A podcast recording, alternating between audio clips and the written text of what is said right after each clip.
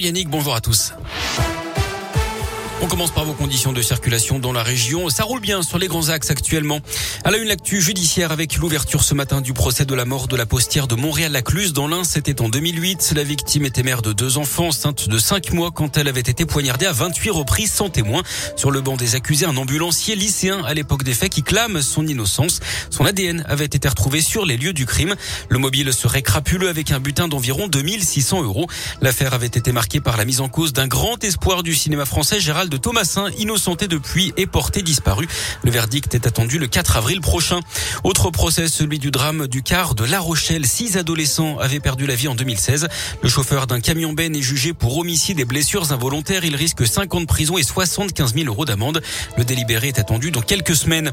Le coup d'envoi de la campagne officielle pour l'élection présidentielle. Désormais, les 12 candidats doivent avoir le même temps de parole.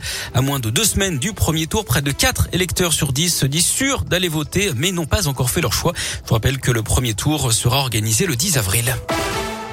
De nouvelles sanctions contre la Russie. Ce matin, le groupe de brasserie Heineken annonce qu'il quitte le pays. 1800 salariés y travaillent. De son côté, Auchan est dans l'œil du cyclone après sa décision de rester en Russie malgré la guerre en Ukraine. La direction nie ne pas vouloir pénaliser ses employés et ses clients. Kiev appelle à boycotter l'enseigne. Sur le terrain, de nouvelles négociations sont prévues aujourd'hui en Turquie entre les deux camps. Hier, l'Ukraine s'est dite prête à étudier sérieusement la demande de Moscou de devenir un pays neutre. Dans ce contexte, en tout cas, il faut réduire dès maintenant sa consommation d'énergie. C'est ce que dit ce matin le président de la commission de régulation de l'énergie, Jean-François Caranco. Il craint des problèmes d'approvisionnement l'hiver prochain.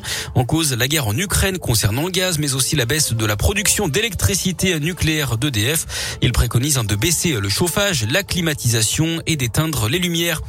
De nouveaux dons pour les Ukrainiens, comme annoncé la semaine dernière. Un deuxième camion va partir cet après-midi de Saint-Etienne, direction Katowice en Pologne, avec à bord une trentaine de palettes de produits de première nécessité, mais également 300 litres camp. Les suites du grave accident sur la 75 dans le Puy-de-Dôme samedi soir, le conducteur de l'utilitaire qui avait pris l'autoroute à contresens entre Coude et Sauvagna Sainte-Marthe a été placé en garde à vue. Cet homme de 35 ans originaire de la région clermontoise a été légèrement blessé d'après la montagne. Six autres personnes avaient été euh, touchées, dont trois grièvement. L'état de santé d'un homme de 25 ans s'est d'ailleurs détérioré durant le week-end. Son pronostic vital est engagé. Le sport, le foot féminin avec l'exploit 10 heures. Les joueuses auvergnates qui jouent en D2 se sont qualifiées pour la finale de la Coupe de France après leur victoire face à Nantes de buts hier. Elles affronteront le PSG le 15 mai prochain.